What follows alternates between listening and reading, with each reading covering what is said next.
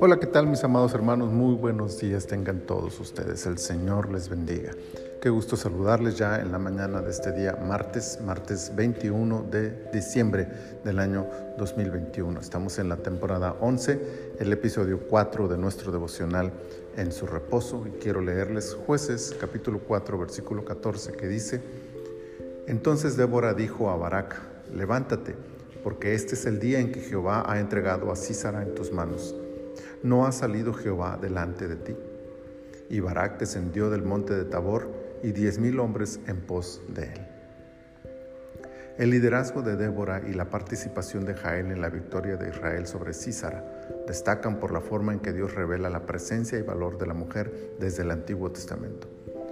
La Biblia nos deja aquí y allá, por todas sus páginas, pequeñas notas donde va dando luz sobre el lugar que la mujer puede y debe ocupar en el pueblo de Dios. Pero con todo y el gran valor de equidad de esta historia, hay algo que supera esta gran enseñanza. La victoria no se obtuvo por el ejército que se logró juntar, como tampoco dependió de la presencia del líder de la nación, como tristemente pensaba Barak. La batalla se ganó por una sola verdad vigente hasta nuestros días. Cuando Dios ordena que hagamos algo, Él va delante de nosotros para asegurar nuestra victoria. La pregunta retórica de este versículo espera una sola respuesta de Barak, acción. Acción basada en la certeza, seguridad y fe de que efectivamente Dios ya va delante. ¿Cuánta verdad hay en esta declaración? Aquello que Dios ya nos ha mandado hacer, que Él desea que realicemos, tiene el sello anticipado de su aprobación y respaldo. La garantía de que al ser algo que está en su corazón, Él está dispuesto a avanzar delante de nosotros para asegurar nuestra victoria.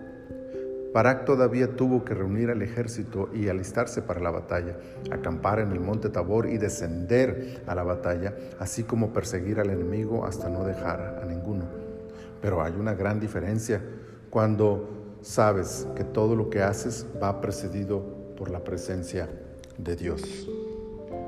Hoy solo tenemos que cuidar de estar haciendo su voluntad de vivir bajo la autoridad de su palabra, de entregarnos en cuerpo y alma a obedecer sus preceptos.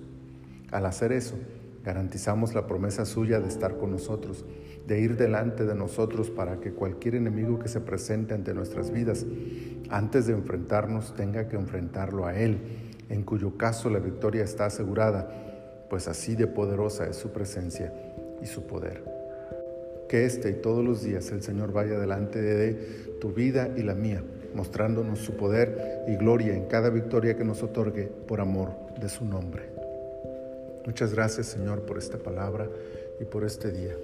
Gracias por las victorias que nos das. Gracias por ir delante de nosotros. Bendícenos, Señor, y danos tu gracia durante este día y glorifícate en nosotros. Por Cristo Jesús te lo pedimos. Amén. Amén.